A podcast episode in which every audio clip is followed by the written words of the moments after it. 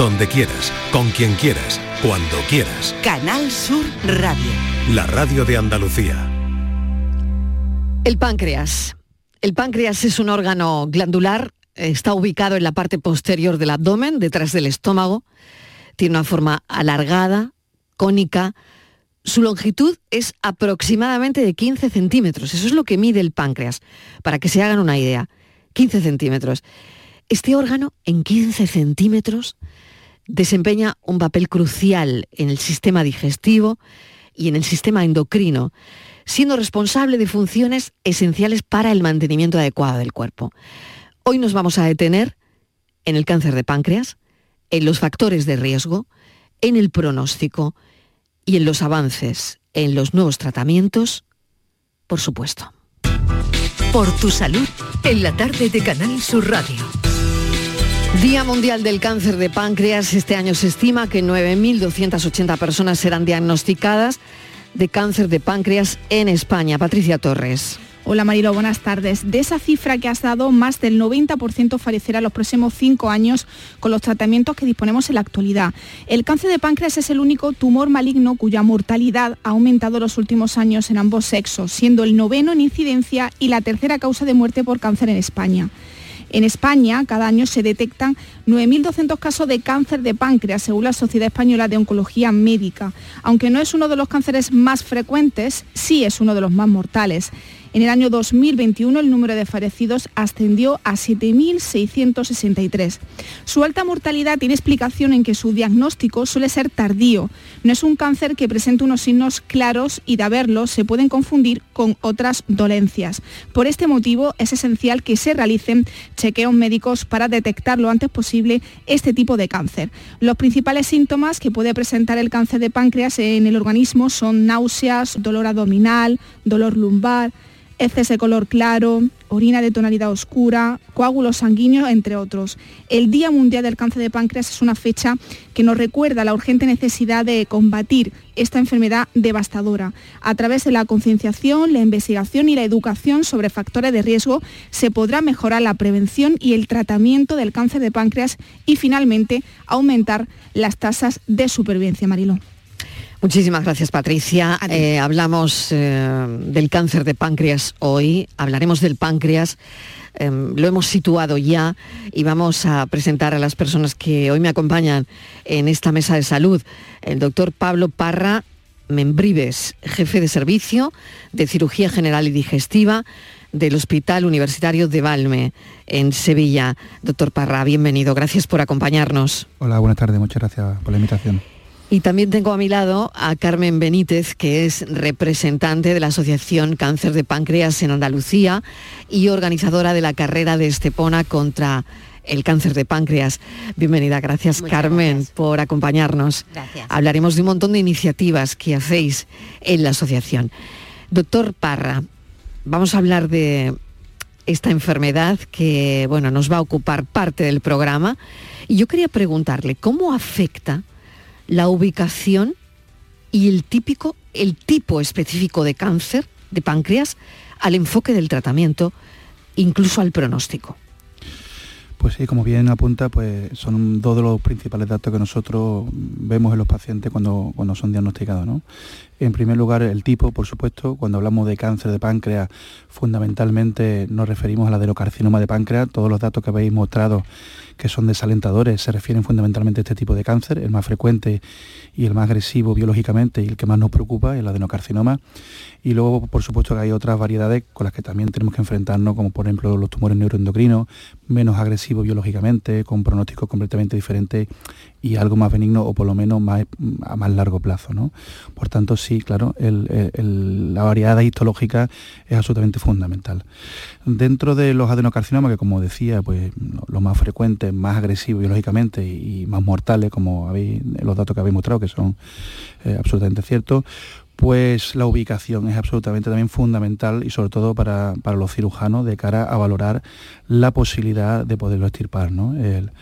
Lo primero que tenemos que saber es que esté confinado el páncreas, Por desgracia para nosotros no siempre es así, no siempre llegamos a tiempo y, en un gran número de ocasiones cuando nos enfrentamos al paciente diagnosticado pues ya tiene lesiones metastásicas, es decir, una extensión a distancia donde la célula ha viajado, han ido en otro órgano y por tanto la posibilidad de curación mm, ya no, ya no existe. Eh, la afectación hepática, pulmonar, y, de otros órganos. ¿no? en segundo lugar, si tenemos el, cáncer de páncreas confinado al páncreas, que es cuando más podemos hacer por el paciente, pues también va a variar el tratamiento si, se ubica en la cabeza o la parte proximal del páncreas o se ubica en el cuerpo o en la cola del páncreas. ¿no?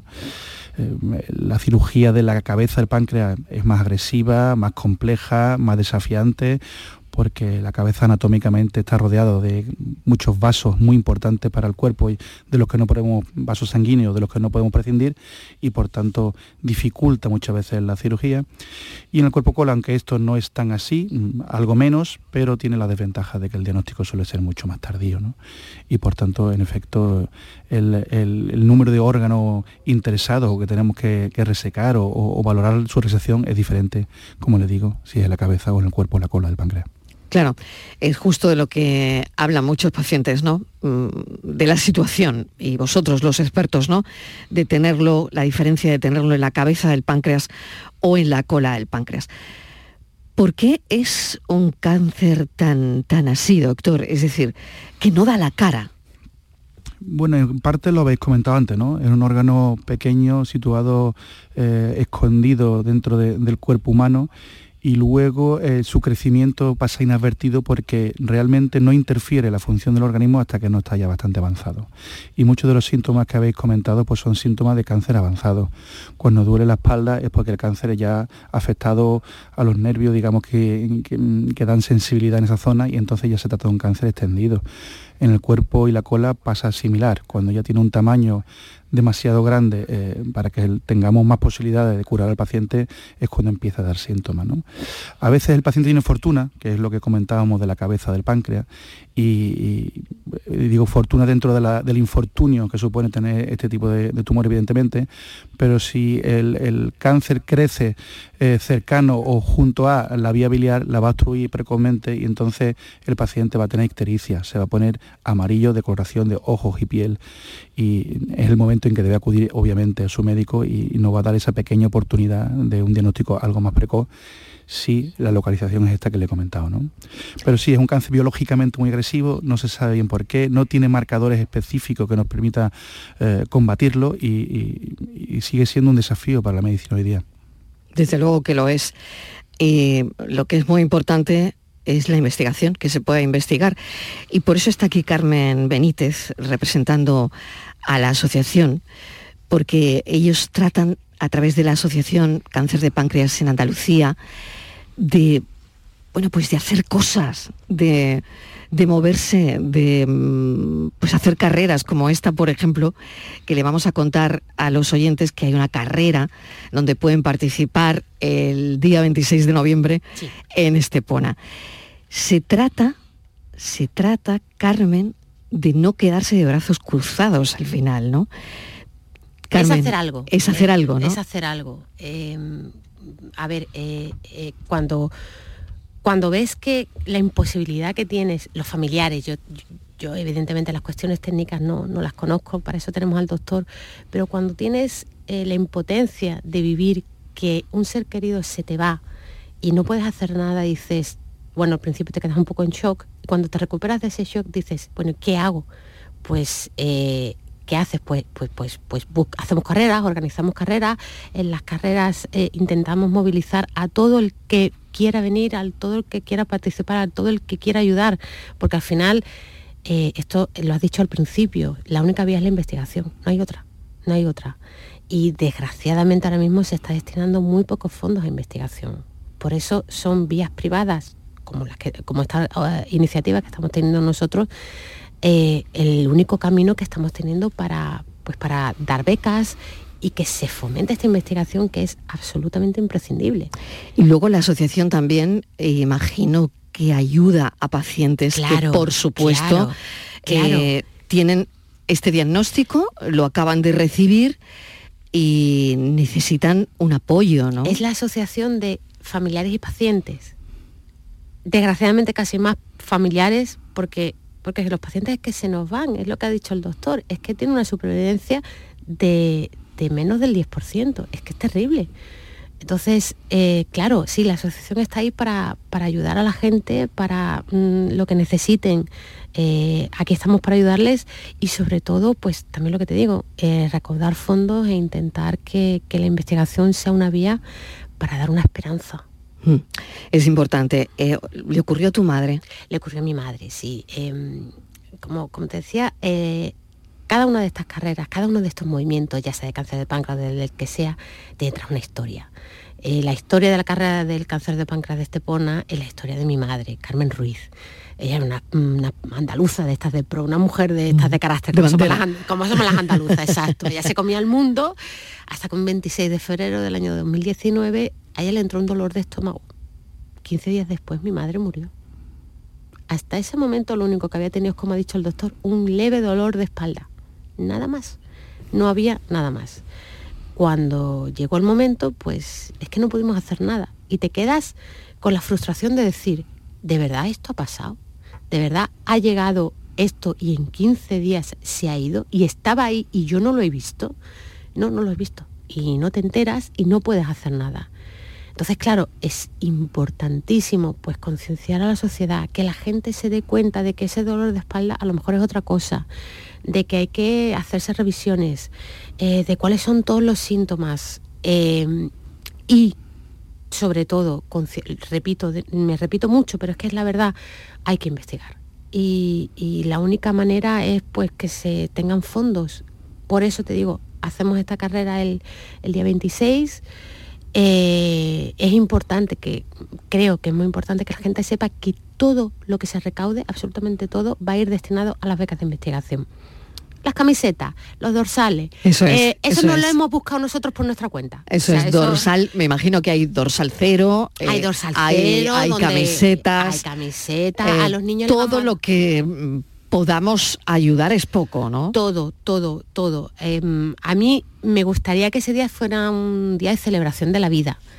Hay una, hay una enferma a la que, no sé si me está escuchando, pero si me está escuchando le mando un beso enorme, se llama Pepa, ella es de Marbella y es una luchadora, una superviviente que me está ayudando muchísimo. Pues Pepa está maravillosa después de cuatro años.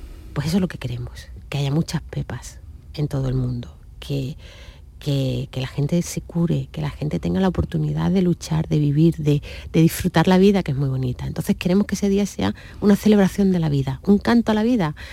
Vamos a luchar porque toda la gente tenga una oportunidad de, vivir y de disfrutar la vida. Hmm. Doctor, que mm, qué complicada es su especialidad, ¿no? Mm, por supuesto, cirugía general y digestiva, que ya es complicado, pero si esa especialización además abarca em, el adenocarcinoma de páncreas o bueno, o, eso, ¿no? El cáncer de páncreas. Em, bueno, esto es una lucha constante.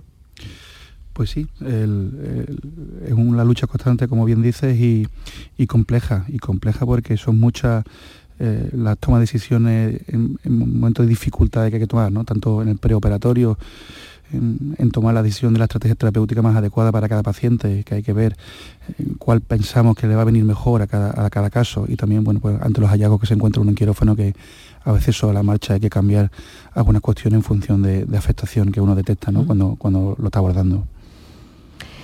¿Cuáles son las perspectivas de la investigación, del desarrollo de nuevas terapias de tratamientos para, para, el futuro? Porque hasta ahora lo que podría servir y, valer, me imagino que es, por supuesto, la cirugía, y también por otro lado, pues no sé si quimio y radio, en fin, usted ya me comenta, una combinación de las tres.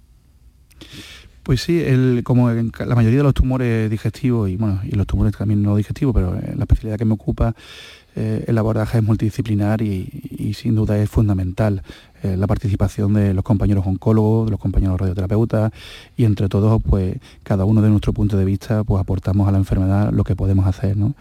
Es cierto que la cirugía sigue teniendo un papel absolutamente fundamental, no existe posibilidad de curación sin la cirugía, pero también es verdad que la cirugía se tiene que apoyar en, otras especialidades y así lo hacemos con nuestros compañeros oncólogos y nuestros compañeros radioterapeutas, eh, bueno, incluso cuando no podemos resecar el, tumor con los compañeros de clínica del dolor, en fin, lo que es el abordaje completo del paciente. En cuanto a las perspectivas futuras, pues aquí los médicos tenemos que ser muy humildes y tenemos que admitir que en los últimos 20 años apenas hemos logrado eh, Mm, dominar esta enfermedad y la cifra de mortalidad de hace 20 años, eh, cuando yo empezaba eh, en mi carrera, pues son muy similares las que nos encontramos hoy día. No hemos podido dar con la tecla. Hay muchos tumores que empiezan a estar dominados, que empiezan a, desarrollarse tratamiento con lo que le podemos ofrecer grandes esperanzas a nuestros pacientes, pero el cáncer páncreas sigue siendo muy mal enemigo. Y yo estoy de acuerdo con la con la compañera que hablaba antes y con mm. Carmen, perdón, y efectivamente, todo lo que se dedica a investigación poco es porque nos queda mucha tarea.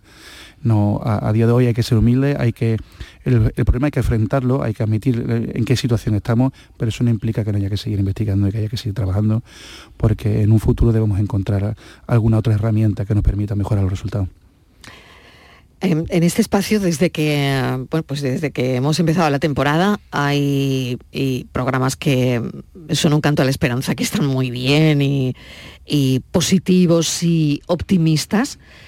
Yo sé que este no lo es tanto, pero es por la realidad que, que, tenemos ahí y que es palpable y que es tal y como está contando el doctor Parra y tal y como nos ha contado Carmen Benítez. Es decir, es así, esto es así, no podemos darle la vuelta, no podemos dulcificarlo y no podemos contar lo que no es.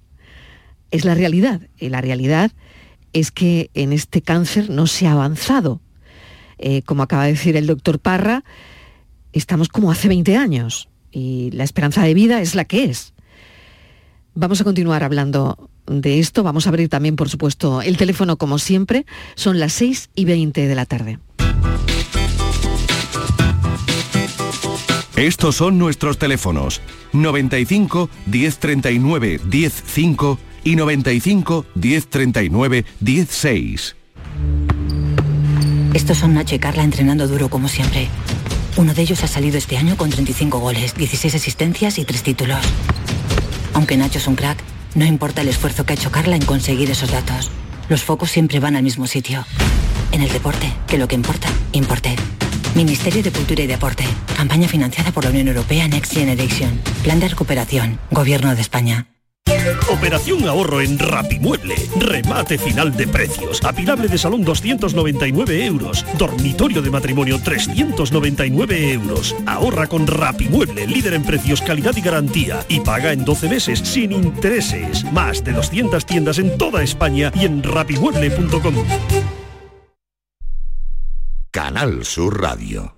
Estás estupenda. Gracias. Medicina estética en Clínica Doctor Ortiz. ¿Tu hermana y tu hermano también? Ellos cirugía plástica en Clínica Doctor Ortiz. ¿Y el pelo de tu marido? Ah, injertos capilares en Clínica Doctor Ortiz. Ahora en Clínica Doctor Ortiz ampliamos servicios. Ginecología general, funcional y oftalmología. Seguridad, confianza y satisfacción de nuestros clientes. Si necesitas recuperarte de una operación de cadera, rodilla o cualquier otro proceso médico, en Vallesol podemos ayudarte. Contamos con profesionales que te ayudarán a recuperarte más rápido y todo ello sin desplazamientos innecesarios y por mucho menos de lo que imaginas. Infórmate en el 924 24 25 o en vallesol.es. Vallesol, te cuidamos diferente porque eres único. La psicología cuida de ti. En la escuela, en el trabajo, en tus relaciones con la familia y con los demás, en tus problemas y conflictos, en la adaptación a las etapas de tu vida. Donde haya una persona, estará la psicología. Para superar dificultades y desarrollar tus potencialidades, siempre un profesional de la psicología. Es un mensaje del Colegio Oficial de Psicología de Andalucía Occidental. Consigue tu mejor versión en Clínica Escobar, tu clínica de cirugía plástica y estética de confianza en Sevilla y Huelva. Especializados en rejuvenecimiento facial, expertos en cirugías de párpados, nariz y orejas y corporales, resaltando las cirugías de mamas, abdomen. La honestidad, seguridad y confianza caracterizan a nuestro equipo. Más información en clínicaescobar.com.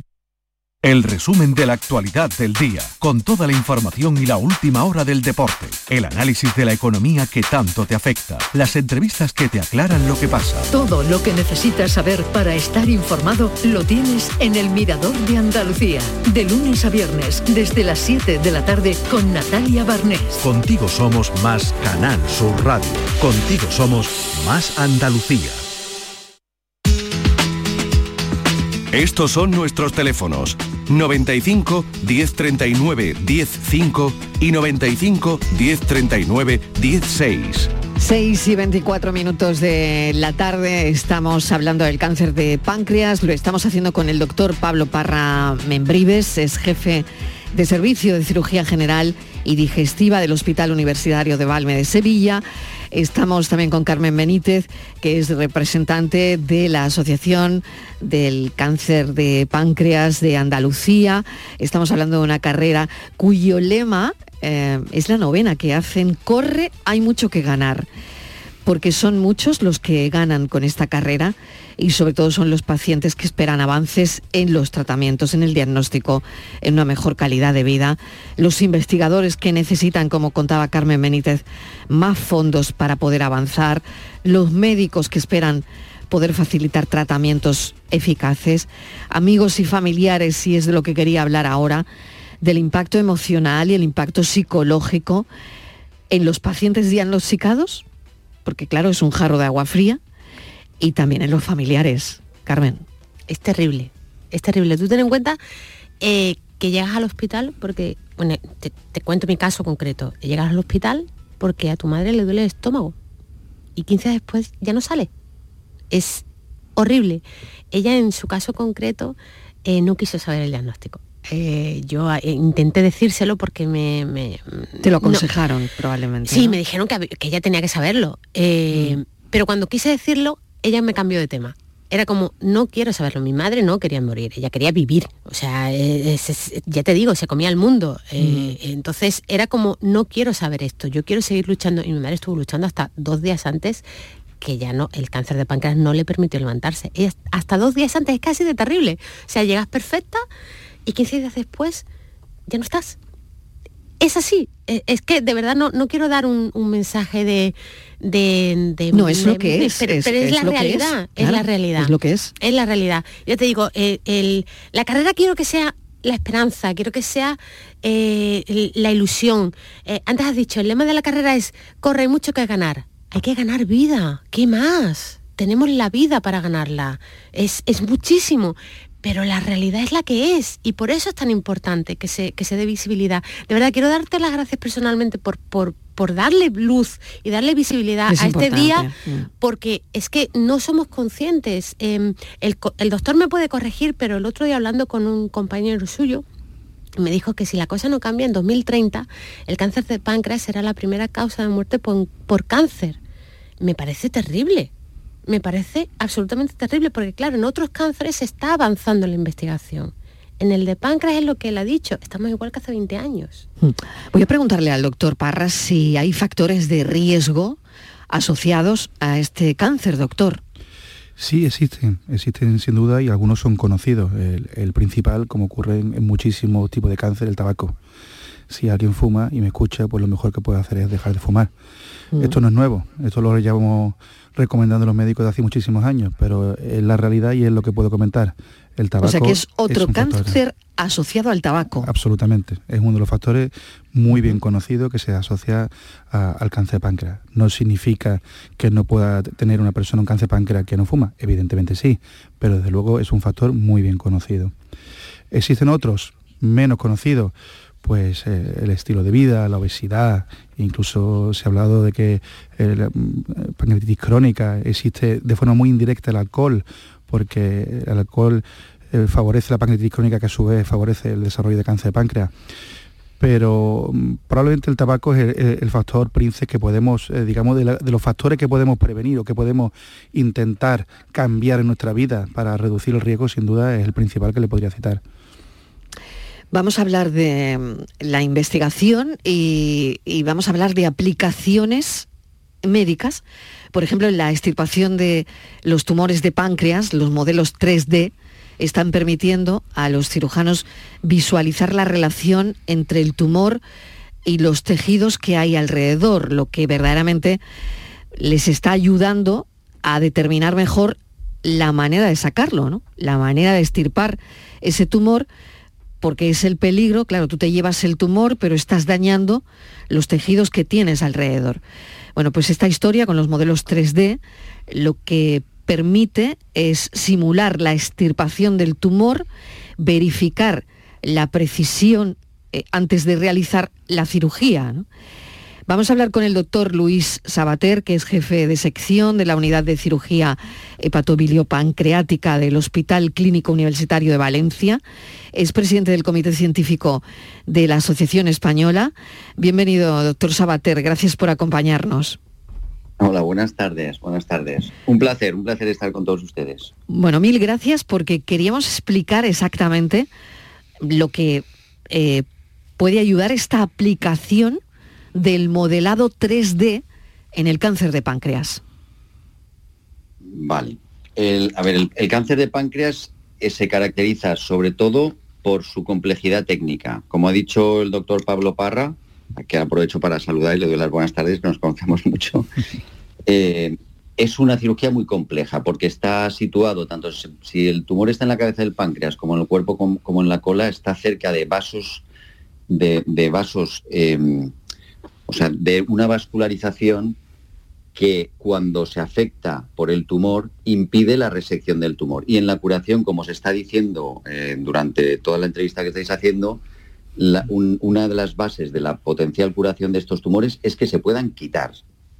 Cuando la valoración de los pacientes para hacer la extirpación del tumor se hace únicamente con TAC, resonancia magnética, tiene unas ciertas limitaciones. O sea, no más allá de un 75, 70, 75% de los pacientes que potencialmente creemos que es por las pruebas de imagen se pueden quitar, cuando vas al quirófano finalmente los puedes quitar. Entonces, el modelo 3D lo que hace es basándose en segmentación, es decir, en análisis de imagen de ese TAC o de esa resonancia magnética que se han hecho antes, construye un modelo 3D de ese paciente en concreto y nos permite saber si, los, si el eje mesentérico portal, es decir, si esos vasos tan importantes que viene la sangre del intestino y que no podemos tocar o que tenemos que respetar, están afectados por el tumor, si esto nos impide hacer una extirpación del tumor, o bien si ese paciente antes de llevarlo a una cirugía necesita una quimioterapia previa para convertirlo en extirpable y entonces ir al quirófano y extirparlo. Es decir, permite una identificación más clara de qué pacientes son extirpables y por lo tanto venir a quirófano y cómo planificamos esas cirugías tan complejas. Por lo tanto, es una ayuda enorme. Doctor Sabater, claro, tengo que preguntarle por la implantación.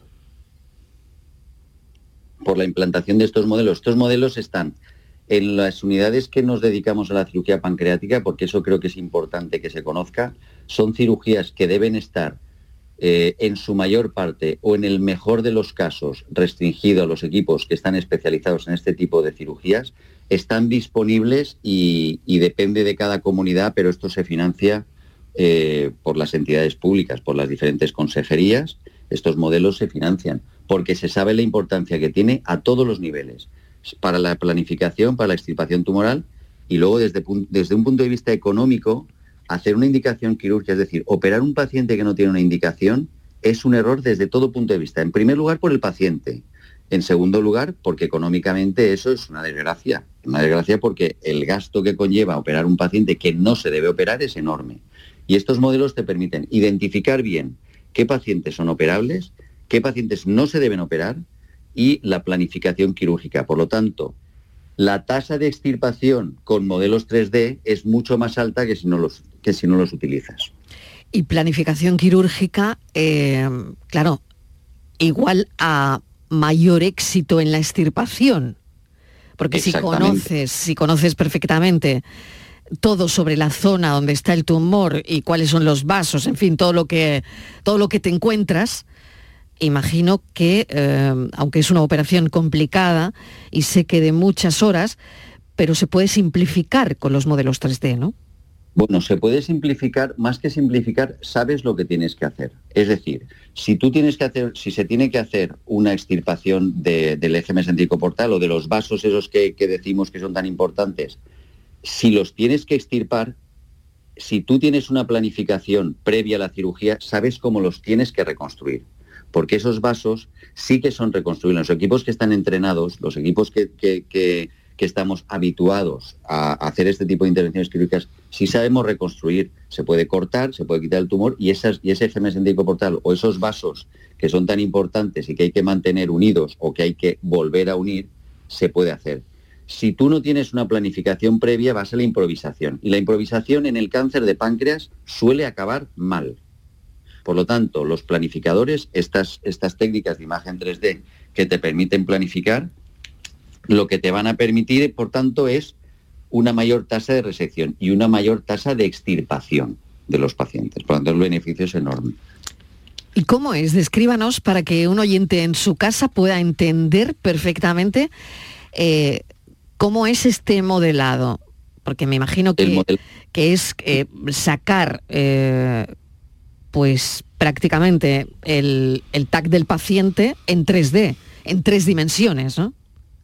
Exactamente, en tres dimensiones y con diferentes colores que permiten identificar. Cuál es la anatomía exacta de ese paciente, cuál es eh, la, situación del tumor, qué vaso se está afectando y si está afectando el vaso mesentérico, si está afectando la arteria mesentérica o la arteria hepática, cualquiera de los vasos que pondría en peligro la extirpación lo que se ve es eh, en tres dimensiones en la pantalla del ordenador. Por lo tanto, perdón, el cirujano lo ve mucho mejor que en el TAC, ¿no? Porque lo ve en 3D, en tres dimensiones. Son dos cosas muy importantes. Una es que se ve en tres dimensiones, lo puedes girar, le puedes dar la vuelta, lo puedes entrar por arriba, por abajo. Puedes tener, eh, pues como si fuera una PlayStation, tú puedes darle la vuelta pues, a todo, como lo puedes ver por arriba, por abajo, por, por dentro Puedes hacer navegación intravascular, es decir, tú te puedes meter por dentro de esos vasos mesentéricos y ver si el tumor lo está invadiendo por dentro o no lo invade, o solo es una imagen solamente externa sin tener que extirparlos. Que puede ser que no lo verías si no tienes esas tres dimensiones. Si tú lo estás viendo solo desde el TAC, no lo puedes ver. No se puede ver porque por el TAC tú no te puedes meter por dentro de los vasos mesentéricos, no puedes entrar. Esto sí que puedes eh, virtualmente ir por dentro de los vasos mesentéricos, puedes ir virtualmente por dentro. Y esto te permite saber con toda certeza si, si está invadido, si no está invadido. Y luego hay, en, los diferentes programas tú puedes ponerle al programa, porque esto eh, se hace por, por, por programas de inteligencia artificial y de segmentación y de todo este tipo de cosas.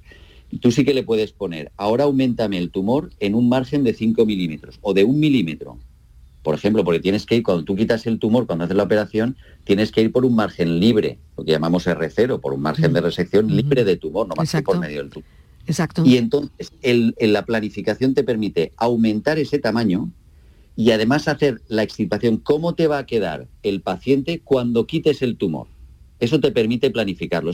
tú lo ves. Tú simplemente darle una, dándole una pestaña, tú ves cómo, vas, cómo te va a quedar los vasos intestinales, y cómo los tienes que reconstruir.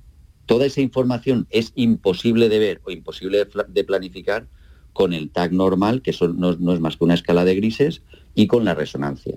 Aquí sacas un montón más de información que es imposible de obtener solamente mediante los ojos humanos, sino que aquí está mm. metida también toda la información que se puede obtener de, de esas escalas de grises de TAC y de resonancia, pero a través de inteligencia artificial. Por lo tanto, sacas incluso mucha más información de la que tienes. Qué interesante me parece. le paso la palabra al doctor Parra porque, bueno, además que se conocen, probablemente querrá saludar al doctor Sabater. Sí, Luis, buenas tardes, ¿qué tal? Enhorabuena por tu trabajo. buenas tardes.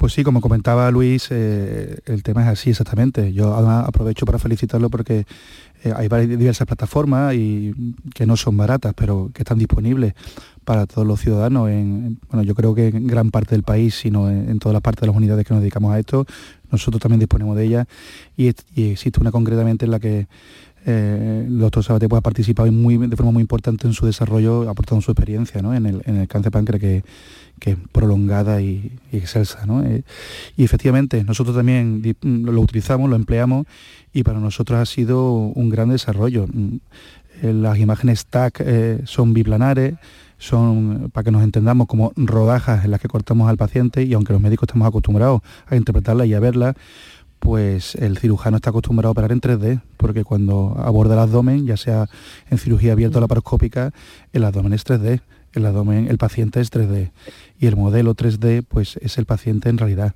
Y por tanto en efecto te da muchísima información, información que tú necesitas para planificar una cirugía, que es como mejor, como mejor van las cirugías, cuando uno sabe lo que va a encontrar y sabe y tiene muy, muy planificado lo que va a hacer y, y medido el riesgo y, y, por supuesto que comunicado al paciente, porque además el paciente es en última instancia el que tiene que tomar las decisiones sobre su terapia y tiene que conocer lo que puede obtener en positivo pero también el riesgo que corre con la cirugía en función de la cantidad eh, eh, de resección que tengamos que hacer o, digamos la dificultad o el peligro que puede llegar a tener. ¿no?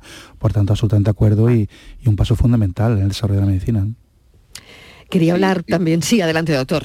Adelante, doctor Sabater. Podía, como el debate se está poniendo ya cada vez más interesante, si podía añadir una cuestión. claro que sí, adelante, adelante porque yo, aunque estoy absolutamente de acuerdo con todo lo que se ha dicho anteriormente, pero estaba escuchando, mm. yo a mí sí me gustaría eh, dar un mensaje eh, un pelín más optimista, porque yo sí que creo que en los últimos 20 años sí que se ha avanzado, en cosas muy concretas.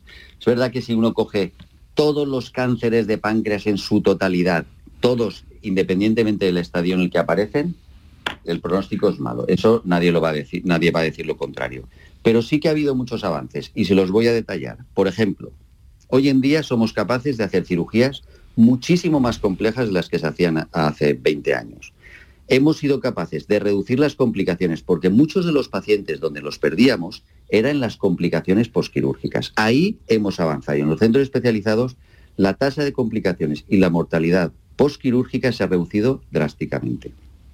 Sabemos que tenemos que hacer unas cirugías con márgenes libres de tumor. Y aquí los modelos 3D son capitales. Y también tenemos avances en análisis histopatológico. Otros avances. Tenemos nuevas quimioterapias que no existían hace 20 o 30 años. Hace 20 o 30 años, cuando empezamos con todo esto, Pablo, yo, otros cirujanos, 5-fluoracilo era lo único que había. Hoy en día se dan quimioterapias capaces de en pacientes que de entrada puedan no ser operables, después de quimioterapia, se pueden hacer resecables como son el folfirinos, gencitabina, braxane. Es decir, que el, mensaje global, cuando uno coge todos los pacientes de páncreas, pues sí, sigue siendo mucho más pesimista que el cáncer de colon, el cáncer de mama, etcétera, etcétera, etcétera. Pero dentro de ese global hay una serie de pacientes que sí se han beneficiado y sí se tiene supervivencia. Por ejemplo, la mediana de supervivencia en pacientes resecados son 22 meses. 22 meses son casi dos años, ¿eh? No en todos los pacientes, pero hay una serie de pacientes, hay un 30, un 40% que se le dan dos años de vida cuando consigues quitarlos. Y la supervivencia a cinco años, si tenemos pacientes con supervivencia a cinco años, es verdad que son muy pocos, es un 15, como máximo un 20% de todos ellos. Pero son pacientes que sobreviven cinco años a un cáncer de páncreas. O sea que, es decir, que, de acuerdo que en su globalidad el cáncer de páncreas tiene un pronóstico terrible, eso no lo va a negar nadie. Pero dentro de ese panorama, hay una serie de pacientes en las que sí se han conseguido avances y sí se consigue tener otros resultados mucho más favorables. La importancia de las unidades específicas. Esto quería preguntarlo al doctor Parra y por supuesto también al doctor Sabater. Esto es muy importante. Pues una cosa tan sencilla como la que has comentado es probablemente uno de los mayores avances de, la medicina de los últimos años. Claro. Y, mira que parece Porque no existían, ¿no? no, Porque no, existía. No existían las unidades específicas, ¿no? Bueno, sí.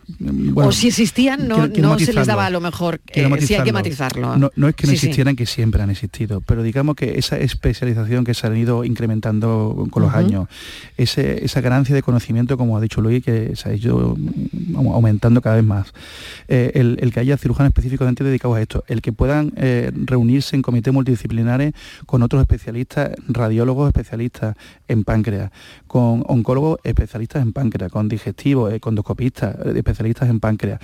Todo, todo eso ha hecho que entre todos hayamos aportado cada uno nuestra visión, cada uno nuestros granos de arena y por supuesto que la cirugía eh, eh, es esa hermosa, eh, digamos, unión entre el arte y la ciencia, en que evidentemente que la parte técnica tiene un, papel muy importante, además de la científica, y por tanto lo que uno hace frecuentemente y a diario y, es su trabajo de forma específica, siempre tiende uno a pues, hacerlo con, mayor experiencia, destreza y, y, saber las complicaciones y atajarlas mejor. ¿no? sin duda que el que haya unidades específicas ha sido un cambio en la medicina absolutamente brutal. ¿eh? Doctor Sabater. Absolutamente de acuerdo, es uno de los grandes avances que hay. Eh, el cáncer de páncreas es una enfermedad que se tiene que tratar en multidisciplinar.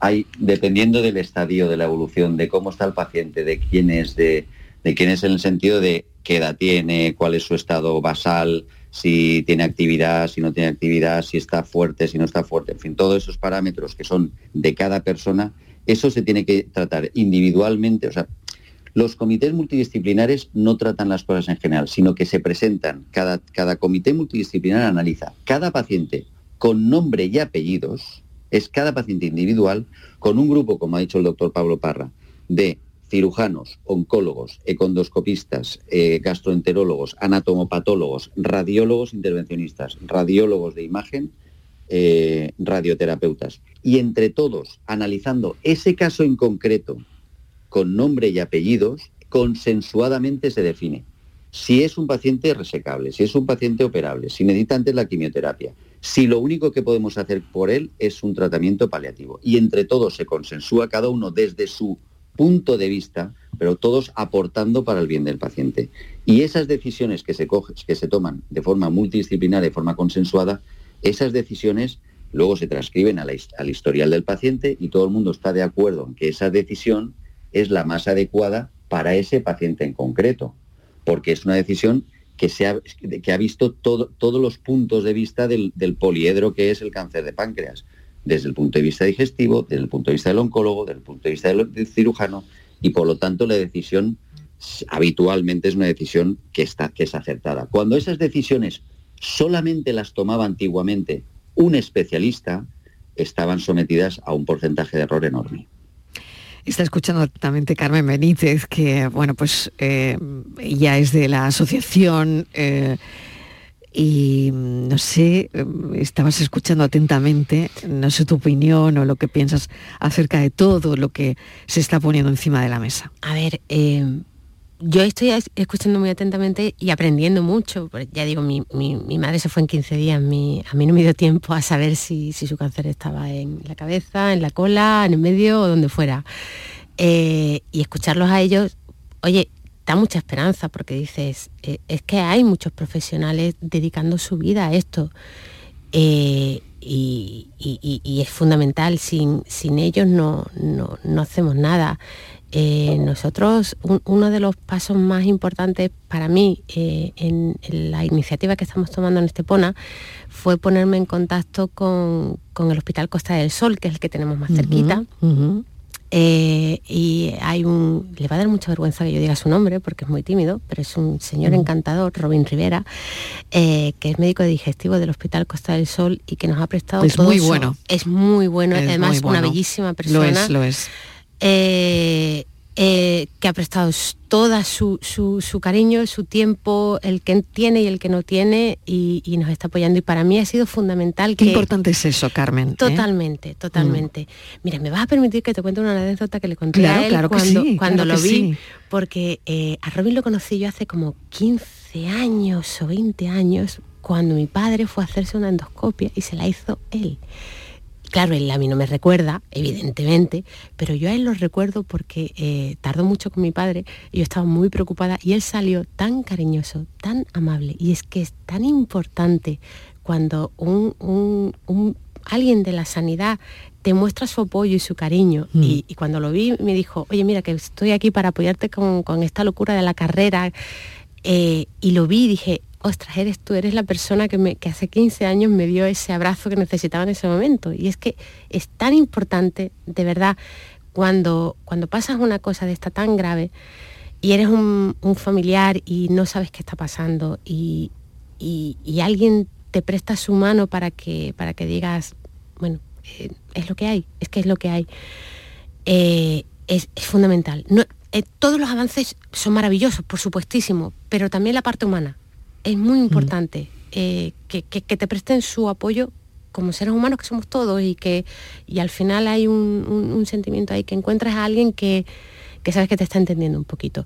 Y perdóname, y, ya, ya continúo con, con, los expertos, es para mí hablar con Robin ha sido darme cuenta de que efectivamente lo entienden, que ellos lo sufren muchísimo con cada una de las pérdidas que tienen, con cada uno de los pacientes que se encuentran, con cada una de las victorias que tienen, que también para ellos es algo fundamental, porque a lo mejor cuando lo vemos como pacientes es como, ah, para ellos no es nadie, no, es tan importante y cuando lo, lo notas, lo ves, lo vives con ellos, dices, es verdad, para ellos es su vida, es, no es solo su profesión, es mucho más, es mucho más. Doctores, ¿qué tenéis que decir a esto? Doctor Sabater.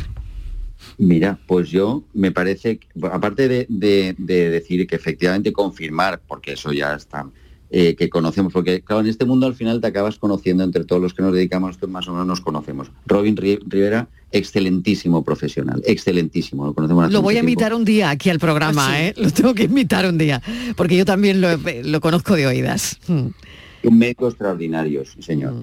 Pues mira, lo que decía Carmen, eh, a mí la sensación que siempre me ha dado el cáncer de páncreas, cuando un paciente viene a la consulta con un cáncer de páncreas, el paciente donde está es en un bosque oscuro, un bosque muy oscuro.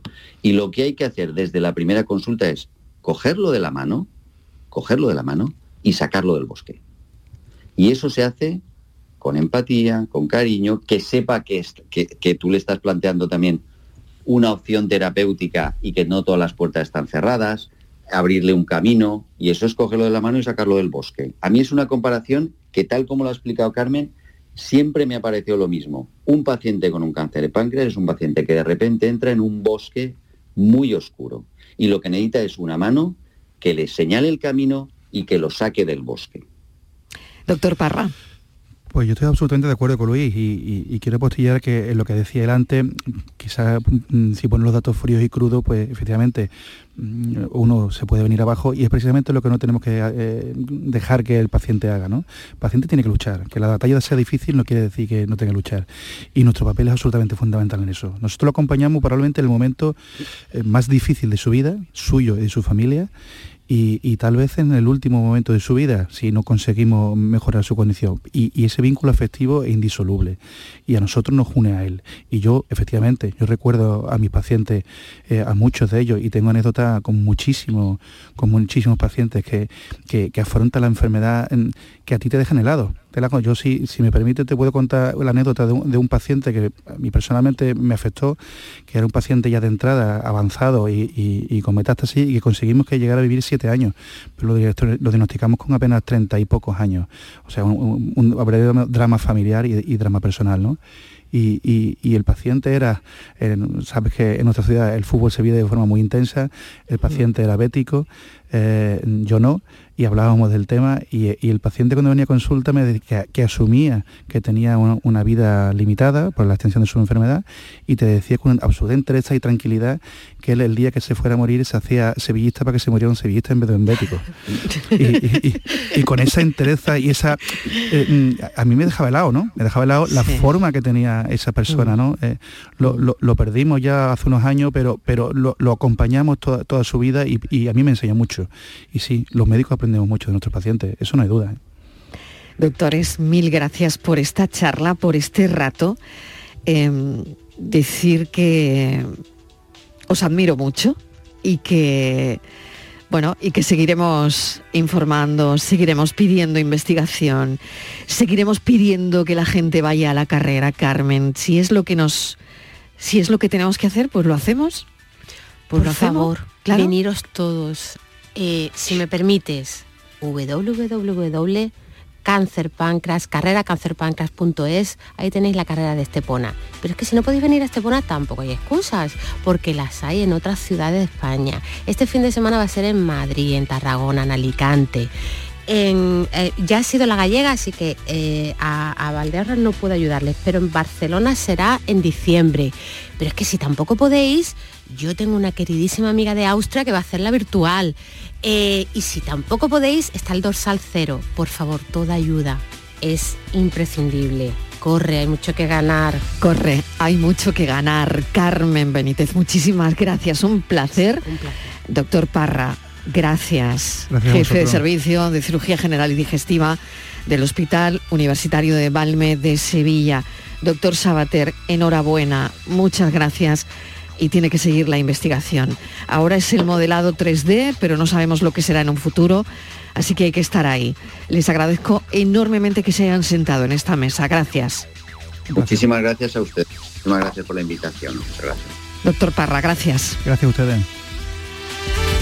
Hacemos una pequeña pausa y seguimos. La tarde de Canal Sur Radio con Mariló Maldonado. También en nuestra app y en canalsur.es. Este es Mario, entrenando duro como siempre. Tiene un promedio de 20,6 puntos, 5 rebotes y 8 asistencias. Creo que no me dejo nada. Ah, sí, va en silla de ruedas. Pero eso, ¿a quién le importa? En el deporte, que lo que importa, importe. Consejo Superior de Deportes, campaña financiada por la Unión Europea Next Generation, Plan de Recuperación, Gobierno de España.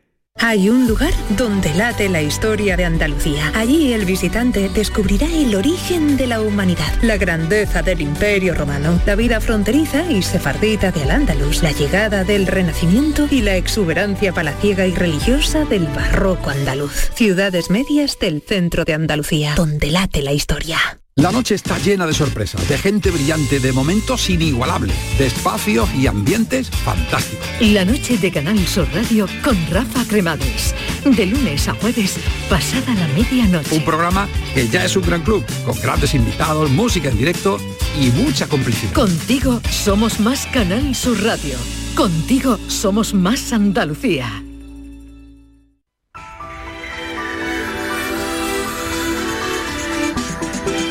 Minutos y llegamos a las siete en punto de la tarde. La pregunta de la tarde, ¿la sequedad de boca puede ser un síntoma de alguna enfermedad?